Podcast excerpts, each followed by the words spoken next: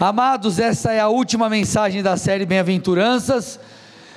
As bem-aventuranças, como vocês bem sabem, elas no Evangelho de Mateus, elas estão descritas nos primeiros versículos do capítulo 5, do capítulo 5 ao 7. Jesus ele traz um grande sermão chamado Sermão do Monte e as bem-aventuranças se encontram inseridos ou inseridas nesse grande sermão. As bem-aventuranças, elas parecem um tanto simples e diretas quando você lê, mas quando você para para avaliar e cruzar com outros textos das Escrituras e estudar, você vai perceber que são verdades profundas ali, verdades é, que mudam de fato as nossas vidas para todo o sempre. Então, recapitulando aqui, Mateus capítulo 5, a partir do versículo 3, as bem-aventuranças, a Bíblia diz assim: Jesus disse Bem-aventurados os pobres em espírito, porque deles é o reino dos céus. Bem-aventurados os que choram, porque serão consolados. Bem-aventurados os mansos, porque herdarão a terra. Bem-aventurados os que têm fome e sede de justiça, porque serão saciados. Bem-aventurados os misericordiosos, porque alcançarão misericórdia. Bem-aventurados os limpos de coração, porque verão a Deus. Bem-aventurados os pacificadores, porque serão chamados filhos de Deus.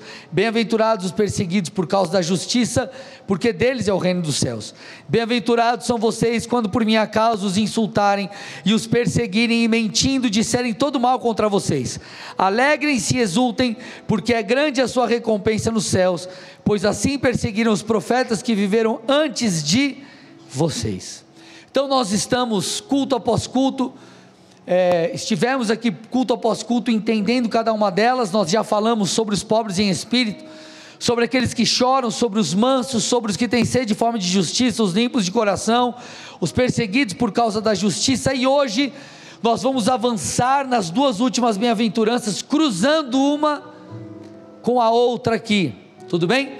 Então nós vamos tratar a bem-aventurança tratada no versículo, apontada no versículo 7, bem-aventurados os misericordiosos, porque alcançarão misericórdia, do versículo 9, bem-aventurados os pacificadores, porque são chamados filhos de Deus. Então Deus nos chama para sermos misericordiosos e Deus nos chama para sermos pacificadores. Algo muito interessante nós já podemos ver no início dessa mensagem é que essas duas bem-aventuranças, diferentemente das outras que apontam mais para questões internas, né, sobre quem nós devemos ser, essa, apesar de falar sobre quem devemos ser, essas bem-aventuranças elas são muito práticas, então de maneira muito direta elas apontam aquilo que nós devemos fazer. Então o Senhor está dizendo: Ei, você, meu filho, você, meu discípulo, você crente, seja pacificador. Você, filho meu, seja misericordioso. Agora, vamos, vamos começar aqui pelos pacificadores. A grande questão é: uma pergunta que nós precisamos responder é: por que Deus nos chama para sermos pacificadores. Ou melhor, por que, que existe esse comando divino? Por que, que existe essa direção do Senhor? Por que, que existe uma necessidade? Então imagine, Deus está falando a mim e a você. É, hoje nós somos milhões ou bilhões de cristãos espalhados pelo mundo, e a direção bíblica é: crentes, cristãos, sejam pacificadores. Por que, que Deus ordena isso a mim e a você? Parte dessa resposta, amados, é porque a grande dificuldade na humanidade de conviver uns com os outros. Amados, quantas pessoas você não conhece, talvez você infelizmente esteja numa situação como essa, de laços familiares quebrados, de casamentos destruídos, de laços de amizade de muitos anos sendo rompidas ou que foram rompidas. Nós vemos hoje guerras entre as nações, rumores de guerra. Nós vemos aquilo que está descrito em Gálatas 5, as obras da carne acontecendo, parece que cada vez mais nesse mundo: inveja, ira, rixas, divisões são parte integrante da vida de muitos. E o comando de Deus para nós é: ei, façam de maneira diferente. Ei, vivam de maneira diferente. Ei, vocês são os meus filhos. A maneira que vocês devem viver não é a maneira como o mundo vive. Nós precisamos entender isso. Há um comando sobre a igreja de Cristo de ser exemplo. Quando Deus estabelece o povo de Israel, a ideia de Deus era que esse povo servisse de modelo, um povo modelo para as nações. Então Deus chama Abraão, é, chama ele para sair e estabelecer ali um povo, um povo separado por Deus. Você vê é, mais à frente você vê Deus ele tratando muitas coisas sobre como adorá-lo. Então Deus ele sempre desejou que o seu povo se tornasse um povo modelo para as nações. Então quando nós lemos as bem-aventuranças, nós entendemos que essas aqui não são apenas regras ou segredos de Jesus para termos um bom relacionamento com as pessoas, mas isso fala também de uma orientação para que sejamos luz em meio às trevas. E por que também que Deus pede isso a mim e a você enquanto crentes? Porque, amados, escute, nós temos a capacidade, porque o Espírito de Deus habita em nós, para que vivamos dessa forma. Não tem como nós esperarmos, amados, de um mundo caído, de pessoas distantes de Deus que vivam como aqueles que seguem a palavra. Essa é uma orientação ou um mandamento, uma esperança entre os cristãos para que os cristãos façam a diferença. Vocês estão aqui comigo ou não, amados? Então, aumenta o retorno para mim. Eu não sei como que foi o seu Natal. Cada família tem o seu jeitão. Eu não sei se o teu Natal foi legal ou deu treta. O cara vai comer frango, aí um quer a coxa do frango, outro também quer, outro também quer, mas o frango tem duas coxas. Ou você vai comer o pernil, aí você quer três fatias, outro quer dez. Ou você vai comer aquele pudim que a vovó fez, aí brigou, porque um comeu um pedaço, era maior. Parece criança, já viu criança? Lá em casa, não sei se na sua é assim ou só na minha que acontece essas coisas. Corta. Aí a diferença do pedaço de um para o outro é irmão, é isso aqui, ó. Ah, mas você botou mais para ele. Tem tipo que botar na balança, irmão. Mas brincadeiras à parte, o que, que eu estou tentando te dizer? O Senhor espera de mim, de você, uma postura diferente. Essa é a dinâmica das bem-aventuranças. Essa é a dinâmica das bem-aventuranças. Enquanto o mundo age de uma forma, os filhos de Deus agem de outra forma. A esperança, a resposta para as nações é Cristo. E quem tem, amado, essa condição, esse comissionamento é a igreja, são os filhos de Deus porque, como eu disse, não tem como esperarmos encontrar um exemplo de moralidade ou de virtudes cristãs em quem não serve a Deus. Martin Lloyd Jones disse o seguinte: aquilo que existe no interior do homem, inevitavelmente há de aflorar a superfície. Então, se uma pessoa não tem Cristo, se não vive conforme a palavra, essa pessoa vai ser um agente da carne. O homem sem Deus é um propagador das obras da carne. Obviamente, gente, isso não quer dizer que as pessoas que não servem a Jesus não podem ser boas ou fazer boas obras, mas não tem como eu esperar que tais pessoas produzam o fruto do Espírito. Então a resposta divina para tudo isso são os filhos de Deus. Bem-aventurados, versículo 9 de Mateus 5, os pacificadores, porque serão chamados filhos de Deus. Amados, os filhos de Deus precisam ser pacificadores. Nós devemos ser pacificadores. Então há sobre nós um comissionamento de restauração de certos relacionamentos quebrados, restauração da divisão nas famílias, restauração de casamentos rompidos, restauração de relacionamentos entre pais e filhos, entre amizades rompidas. Os filhos de Deus não vivem, não são aqueles que vivem por vingança, por justiça própria, mas são aqueles que vivem conforme a palavra, e enquanto pacificadores a nós não apenas potencial, mas direção divina, para que sejamos reconstrutores de relacionamentos. Escute isso. O Hernandes Dias Lopes, um pastor muito conhecido, ele diz assim: ó, a paz constrói pontes em vez de cavar abismos.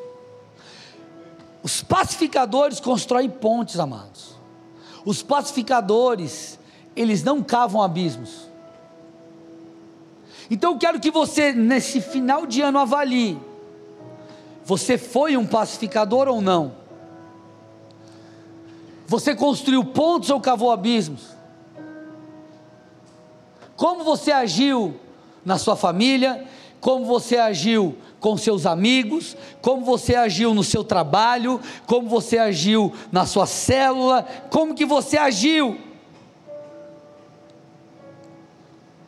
Pacificador, amados, vem do grego. No grego fala sobre aqueles que amam a paz. Então, pacificador é aquele que ama a paz. E eu te pergunto: será que você ama a paz ou gosta de uma treta? Hã? Será que você ama a paz ou você quer ver fogo no parquinho? Hã? A resposta para essa pergunta, escute, irmão irmã. A resposta para essa pergunta revela a imagem de quem nós temos refletido. Se você ama a paz, você reflete a imagem de Cristo, porque Cristo foi um pacificador por excelência. Cristo reconciliou os homens com Deus por causa da cruz. Cristo foi um pacificador por excelência, e quando você o é, você então reflete a imagem de Cristo. Agora, quando você se rebela, quando você é um instrumento de confusão e discórdia, você age como Lúcifer, o rixoso por excelência. Então eu te pergunto: você tem se parecido com quem? Você quer ser em 2024 parecido com quem? Porque você não precisa ser bobo, nem tolo, nem bobinho, não é isso? Mas nós precisamos ser pacificadores. Irmãos, quando nós, por exemplo, quando nós, por exemplo, fofocamos, falamos mal de alguém, somos instrumentos de divisão, nós não agimos como pacificadores. Então vamos lá, como eu disse, vou usar o exemplo da família aqui, porque toda família tem as suas questões. Irmãos, escute. Se você tivesse em outra família, o problema ia ser outro. Ou tem, tem alguma família que é perfeita. Ninguém tem um parente que você fala, cara, tem coisa para arrumar. Agora, não sei se você parou para pensar, mas a outra pessoa que está do outro lado da mesa, ela olha para você e pensa a mesma coisa. O que eu estou tentando te dizer? Cristãos são pacificadores, precisam ser pacificadores, precisam ser amantes da paz. Quem age dessa forma atua de acordo com a nova natureza que tem em Cristo Jesus. Talvez antes você gostava de uma treta, irmão. Agora você é filho de Deus. Há uma nova natureza espiritualmente em você e na sua alma você precisa seguir da mesma forma. Então eu te pergunto: que relacionamentos talvez você precisa restaurar na sua vida ainda esse ano, porque não acabou? Para quem você precisa pedir perdão? Para quem você precisa liberar perdão? Em quais relacionamentos talvez você deve servir de pacificador, de, de, de, de, de alguém com, que vai ser como um reconciliador? Gente, nós somos cristãos, nós precisamos agir de maneira diferente. Olha, olha, olha o que a Bíblia diz, Romanos 12, 17 a 21. Aqui Paulo ele traz algumas virtudes recomendadas a todos os cristãos. Olha isso. Ele começa dizendo: Não paguem a ninguém mal por mal. Procurem fazer o bem diante de todos. OK? Não paguem mal por mal. Versículo 18: Se possível, no que depender de vocês, vivam em paz com todas as pessoas. Meus amados, não façam justiça com as próprias mãos. Olha lá. Mas deem lugar à ira de Deus, pois está escrito: A mim pertence a vingança, eu é que retribuirei, diz o Senhor. Façam o contrário, se o seu inimigo tiver fome, dele de comer, se tiver sede, dele de beber, porque fazendo isso você amontoará brasas vivas sobre a cabeça dele. Não se deixe vencer pelo mal, mas vença o mal com o bem.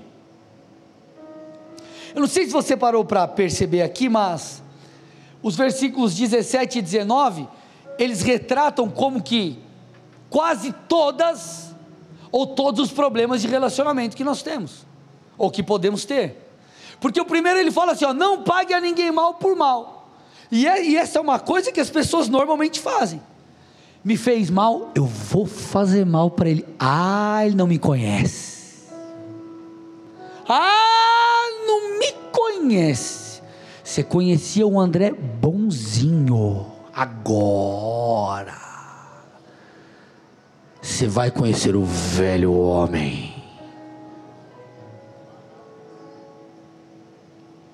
Normalmente é isso. Me fez mal, eu retribuo com o mal.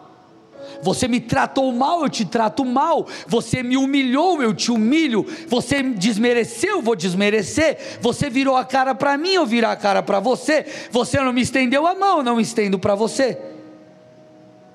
E o versículo 19 é a mesma coisa. Não façam justiça com as próprias mãos. Ah, vou dar um jeito nisso. Ah, ele vai ver.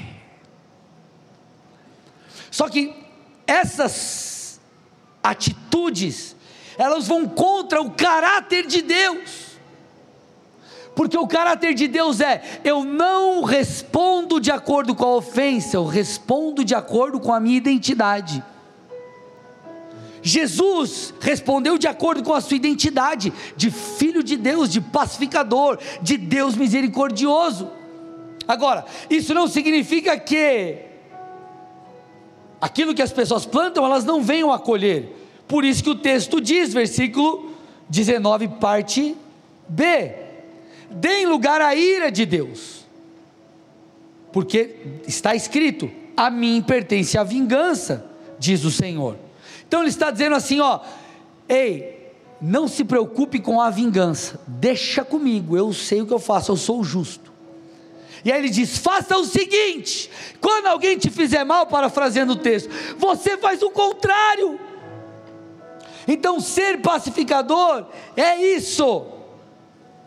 Então, a Bíblia, ela traz um grande contraste. Se comparado com a natureza humana, se comparado com aquilo que a sociedade diz e pratica. Então ele diz: responda ao mal fazendo o bem, não faça justiça com as próprias mãos. Gente, isso é tão forte que Jesus disse o seguinte, Mateus 5, 43 a 47. Vocês ouviram o que foi dito: ame o seu próximo e odeie o seu inimigo, que isso aqui é o normal, né? Ame quem ama você, ame seu próximo, agora seu inimigo se odeie, que ele morra que se lasque. Aí Jesus fala: Não, peraí, eu digo a vocês o seguinte: amem seus inimigos e orem por aqueles que perseguem vocês. Aí ele explica: por quê? Para demonstrarem que são filhos do Pai de vocês que está nos céus. Olha lá. Por quê, gente? Porque Deus é amoroso e a Bíblia diz que Ele faz o sol nascer sobre os maus e os bons, e vira as chuvas sobre os justos e sobre os injustos. E aí ele vai um pouco mais fundo. E Jesus diz assim: ó, porque se vocês amam aqueles que os amam, que recompensa vocês terão? Os publicanos também fazem os mesmos. Ele está dizendo, ele tá, é, os publicanos também fazem o mesmo. Ele está dizendo assim: ei, quem não é crente faz a mesma coisa. Amar quem te ama é fácil. Agora eu quero ver você amar quem te odeia. Eu quero ver você amar quem te trata mal. Eu quero ver você tratar com respeito aquele que te desrespeitou. É isso que ele está dizendo, ele está tentando trazer luz à virtude cristã, aquilo que nós devemos fazer e podemos viver. E versículo 47: se saudarem somente os seus irmãos, o que é o que, o que vocês estão fazendo demais? Aqueles que não servem a Deus também fazem o mesmo. Agora, isso não é fácil, amados. Não é fácil agir dessa forma. Se fosse fácil, todo mundo estava agindo. Agora, é possível, é uma escolha. E por que é possível nós amarmos os nossos inimigos? Por que, que, é possível nós retribuirmos bem quando nos fazem mal? Por que, que é possível nós respeitarmos quando somos desrespeitados? Honrarmos quando somos desonrados? Como isso é possível? Isso é possível porque amar não tem a ver com sentimento, mas tem a ver com uma decisão. Então, Jesus não está esperando que se olhe para os seus inimigos e fale assim: Nossa, que legal, como você é fofinho. Eu amo você. Ah, vem tomar um cafezinho na minha casa. Ele está dando a letra para a gente, ele está dizendo: ore por eles, ore pelos seus inimigos, para que a misericórdia de Deus se estenda sobre eles, porque o Senhor quer salvá-los não retribui mal com mal, não guarde rancor. Essas são formas de amar. E por que Deus espera isso de mim, de você? Porque há sobre nós um comissionamento de sermos pacificadores, amantes da paz. Agora, a gente precisa entender uma outra coisa para gerar um certo equilíbrio aqui, ok? Versículo 18 de Romanos 12 diz assim: Se possível,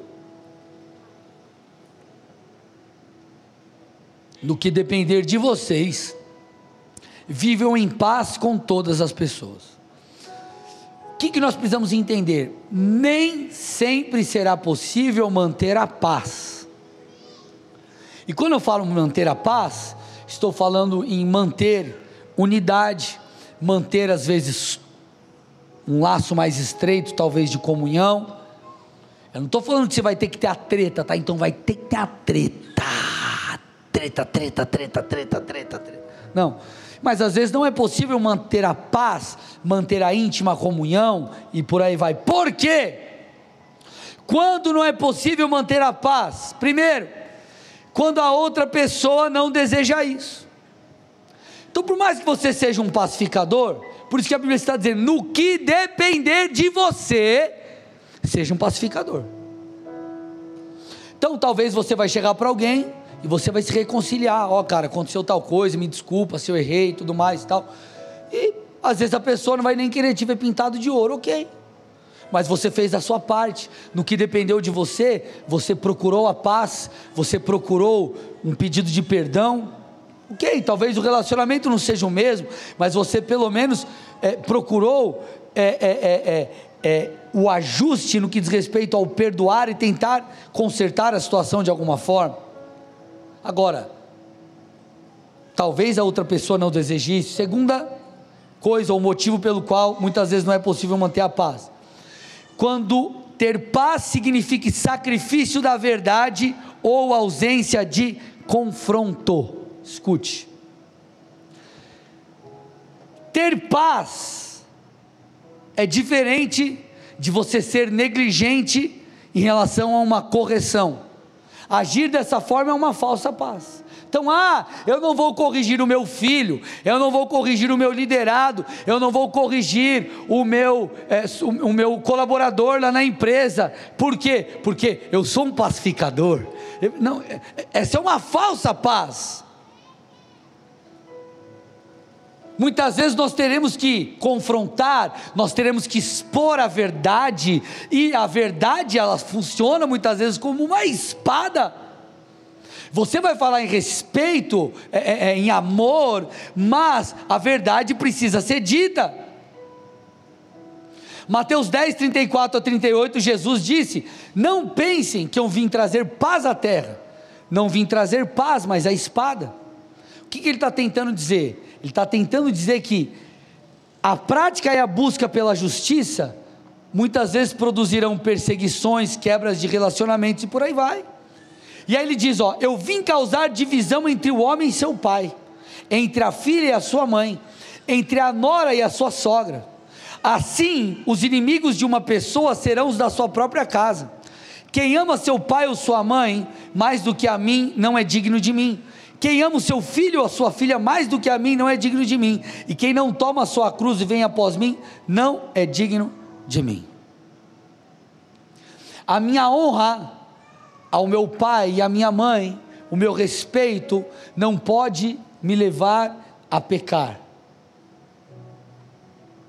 Ah, não, eu vou fazer algo que meu pai está pedindo, mas eu sei que isso é pecado. A Bíblia diz que eu tenho que honrá-lo. Não, acima do seu pai está Deus. Então, se essa aspas, honra te leva a pecar, você não deve fazê-lo.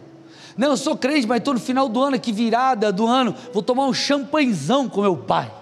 Ó, oh, ei, tomar uma serva. Vocês estão me entendendo, amados? Ter paz não significa você abrir mão da verdade é, em detrimento de manter as aparências. Talvez você, pelo teu posicionamento de santidade na faculdade, no meio do seu trabalho, talvez você é, é, é virou excluído. Eu sei de pessoas que por não mentir no trabalho foram mandadas embora, assim como eu sei de pessoas que por não mentirem no trabalho foram promovidas. Ah, então se eu não mentir, é, Deus vai me honrar. Deus ele vai te honrar de alguma forma, mas talvez você seja mandado embora pela sua postura correta. E aí, está disposto a pagar o preço? Isso é evangelho, irmão. Vocês estão aqui ou não? Ah, não, em nome de uma paz eu, eu, vou, eu vou ser politicamente correto. Não, não, não, não, não. A verdade ela precisa ser dita, é como eu disse, em amor, em respeito. Quando você vai estudar até a questão de defesa da fé, ela precisa ser feita de uma maneira sóbria. Você tem que saber também defender a sua fé e falar. Nós precisamos ser sábios em toda essa tratativa. Agora, isso não nos exime de, em todo tempo, procurarmos viver como pacificadores. Pacificador é aquele que ama a paz, pacificador é aquele que luta pela unidade. E no que depender de você, você precisa se esforçar para tal, lutar pela unidade na sua família, no seu casamento, no seu negócio, na sua igreja, em todas as áreas de sua vida. Agora, para que possamos ser, para que possamos viver como pacificadores, nós precisamos entender a outra bem-aventurança, que está no versículo 7. A Bíblia diz: Bem-aventurados os misericordiosos. Amados, nós vemos de um tempo onde as pessoas elas são muito egoístas, muito centradas em si, sempre olhando para o seu ponto de vista, olhando para o seu próprio umbigo e não olhando para o próximo.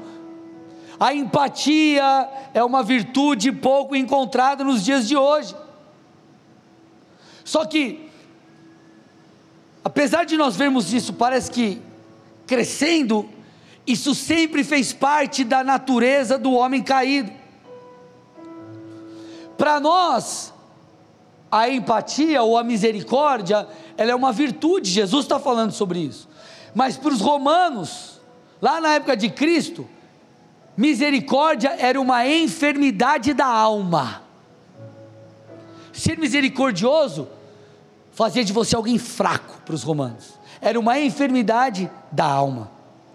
Mas quando nós estudamos a misericórdia, no hebraico, a palavra no hebraico para misericórdia, sabe o que, que ela fala, amados? É algo muito profundo, ela fala sobre a capacidade de entrar em outra pessoa, até que possamos ver com os seus olhos, pensar com a sua mente e sentir com o seu coração. É além de você ter piedade, não é só ter piedade de alguém, mas é como se você estivesse vivendo dentro daquela pessoa, sentindo o que ela sente, pensando o que ela pensa, enfim, enxergando como ela enxerga as coisas. Isso é ter misericórdia.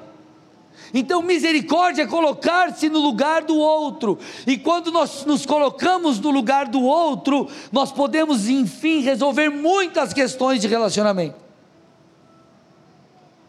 Porque existem coisas que não há o certo e o errado, existem pontos de vista.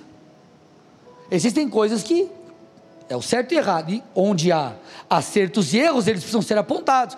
Não, cara, você está errado, isso aqui tem que ser ajustado, tem que ser mudado, você não pode agir assim. Agora, existem questões que são pontos de vista. O cara pensa A, o outro pensa B. Lembra quando você casou? Você deixa, apertava pasta de dente em cima, sua mulher queria te matar, porque ela apertava embaixo.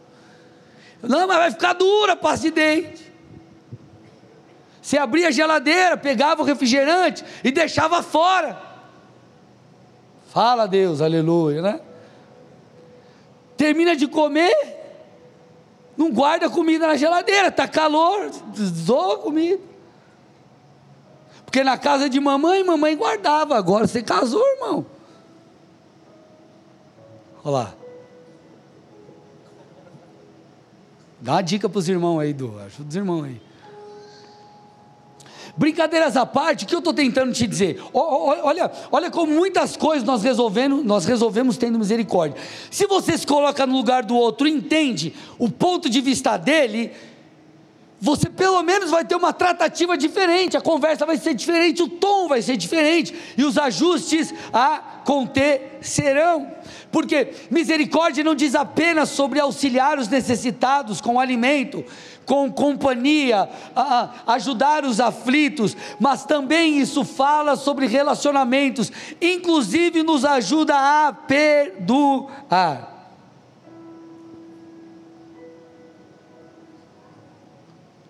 Como que eu vou ser um pacificador se eu não tenho misericórdia do meu irmão e eu não entendo que ele pode errar comigo, assim como eu erro com ele ou com outros? Como que eu serei um pacificador se eu não tento me colocar no lugar daquele que me feriu e tentar compreender as suas razões, ainda que ele esteja errado? Porque isso vai me ajudar, inclusive, a liberar perdão. Escute, amados, Exercer misericórdia é muito mais fácil quando nós entendemos, sabe o que? Vocês estão aqui comigo, gente? Exercer misericórdia é muito mais fácil quando nós entendemos que fomos alvo da misericórdia de Deus. Eu quero ler um texto com você, preste atenção como isso é precioso. Tito 3, 3 a 7. Escute. Nós também no passado éramos insensatos. Está falando de mim e de você, olha lá éramos desobedientes, desgarrados, escravos de todo tipo de paixões e prazeres, vivendo em maldade e inveja, sendo odiados e odiando uns aos outros. Olha lá, está falando de mim, de você, gente. Mas, quando se manifestou a bondade de Deus, nosso Salvador, e o seu amor por todos, Ele nos salvou. Não por obras praticadas, obras de justiça praticadas por nós mas por sua misericórdia. Ele nos salvou mediante o lavar regenerador e renovador do Espírito Santo, que Ele derramou sobre nós ricamente, por meio de Jesus Cristo, nosso Salvador, a fim de que, justificados por graça, por favor imerecido e não por mérito, nos tornemos seus herdeiros segundo a esperança da vida eterna. Irmãos, eu não sei o que esse texto faz com você, mas ele me deixa muito animado. Ele está dizendo: ei, vocês estavam perdidos, vocês odiavam uns aos outros, havia maldade, havia inveja, vocês buscavam paixões e prazeres pecaminosos, mas Deus estendeu a sua misericórdia a você e te deu a possibilidade de ser salvo por causa da fé e não por causa de suas obras. Quando eu entendo que eu fui alvo de tamanha misericórdia, eu entendo por que Deus espera que eu reflita o seu caráter para com o outro. Se eu tenho a natureza de Cristo em mim, eu posso então agir dessa forma. Paulo também fala aos Efésios algo parecido, Efésios 2, 1 a 9, olha o que diz o texto. Ele lhes deu vida quando vocês estavam mortos em suas transgressões e pecados Olha lá, estávamos mortos em nossas transgressões e pecados, nos quais vocês andaram no outro tempo, segundo o curso desse mundo, segundo o príncipe da potestade do ar, do espírito que atua agora nos filhos da desobediência. Entre eles, também nós todos andávamos no passado, segundo as inclinações da nossa carne, fazendo a vontade da carne e dos pensamentos, e éramos por natureza filhos da ira. Versículo 4: Mas Deus, sendo rico em misericórdia, por causa do grande amor com que nos amou, estando nós mortos em nossas transgressões, nos deu vida juntamente com Cristo. Pela graça vocês são salvos. E juntamente com Ele nos ressuscitou e com Ele nos fez assentar nas regiões celestiais em Cristo Jesus Deus fez isso para mostrar nos tempos vindouros a suprema riqueza da Sua graça em bondade para conosco em Cristo Jesus. É nesse contexto que Paulo diz o famoso versículo 8, olha lá. Porque pela graça vocês são salvos, mediante a fé, e isso não vem de vocês, é dom de Deus e não de obras para que ninguém se glorie tudo tem a ver com a misericórdia de Deus que se estendeu a nós. A salvação não é mérito pessoal, é resultado da misericórdia divina. Agora, se eu fui agraciado de tal forma, será que eu não posso responder de maneira parecida? Será que não posso eu agir em misericórdia? Será que não posso eu perdoar? Será que não posso eu agir como um pacificador? Gente, Jesus, ele não está nos pedindo algo do qual nós não fomos antes ensinados, ou do qual ele não nos capacitou antes para que possamos realizar.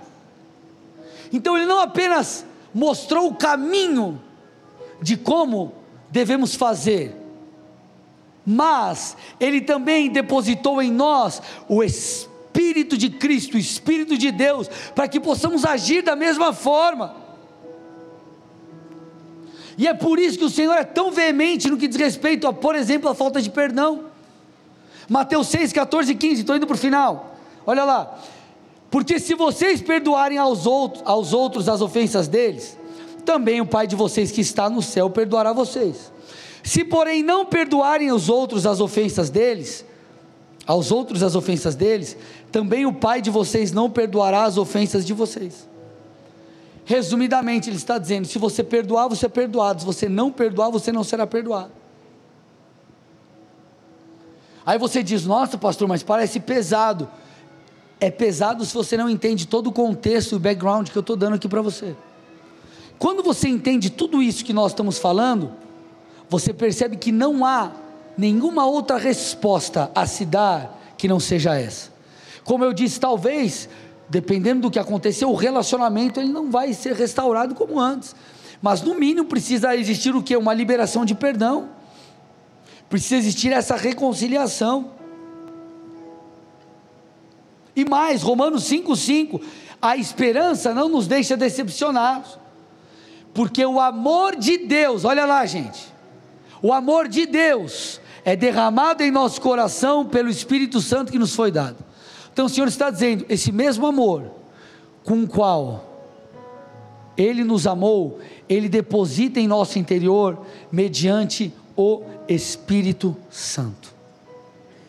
Deixa eu te falar uma coisa: talvez você entrou aqui hoje, a tua alma está clamando por justiça própria, está clamando para que você guarde rancor, guarde mágoas, enfim, você age de maneira diferente daquela que nós estamos falando. Mas eu preciso que você entenda que Satanás é sujo. Ele vai usar as suas dores não para te ajudar. Na verdade, ele vai usar suas dores para te conduzir para um buraco, para um buraco muito maior, em direção a um buraco muito mais profundo. O buraco da vingança, o buraco da falta de perdão. Gente, escute. A Bíblia deixa claro, a divisão ela nunca é boa. A divisão em essência é algo ruim. Às vezes a divisão ela acontece, como eu disse, por uma não opção da sua parte, às vezes por uma manutenção da verdade. Jesus disse: eu, existem situações que eu vou trazer a paz, eu vim trazer a paz e não, é, eu vim trazer a espada e não a paz. Então, às vezes algumas coisas vão ser rompidas, por quê? Porque a verdade ela não pode ser negligenciada. Agora, a divisão, em essência, ela luta contra a bênção, a prosperidade, o avanço, o crescimento. Olha o que Jesus disse, Mateus 12, 25: Todo reino dividido contra si mesmo ficará deserto, toda casa ou cidade dividida contra si mesma não subsistirá. É fato, famílias divididas se desfazem, sociedades quebradas se rompem, células, igrejas, unidades familiares, enfim, onde há divisão, a coisa não avança, não há multiplicação. Por isso que o Senhor nos chama a ser pacificadores e misericordiosos, porque a unidade promove a multiplicação, a unidade promove a bênção, a unidade promove o crescimento assim é no seu casamento, assim é no seu negócio, assim é no seu ministério. Uma das regras de ouro na Bíblia, Mateus 7,12: tudo que vocês querem que os outros façam a vocês, façam também a eles, porque esta é a lei e os profetas. A misericórdia, por fim, a misericórdia, ela atua como uma espécie de lei de reciprocidade. Porque a Bíblia diz que aqueles que são misericordiosos alcançam misericórdia. Perceba o que outros textos dizem, Gálatas 6, 7. Não se enganem, de Deus não se zomba, o que o homem semear também colherá. Lucas 6,38: Deem-lhe será dado, boa medida, prensada, sacudida e transbordante será dada a vocês, porque com a medida que, com que tiverem medido, vocês também serão medidos. Eu quero encorajar você, meu irmão e minha irmã, a entrar em 2024 com uma nova mentalidade. Sabe por quê? Escute. Pessoas são chave em nossas vidas. Quando Deus quer fazer algo em nossas vidas, muitas vezes Ele nos conecta com pessoas. Ele nos conecta com alguém. Ele usa alguém. Ele te aproximou de alguém, ele fez com que alguém te observasse. Algo aconteceu através de alguma pessoa. Deus usa pessoas para nos corrigir, nos impulsionar, nos colocar no nosso destino profético. Agora, Satanás ele vai usar de tudo, também pessoas, para que relacionamentos sejam quebrados e nós desacreditemos de pessoas. Por quê?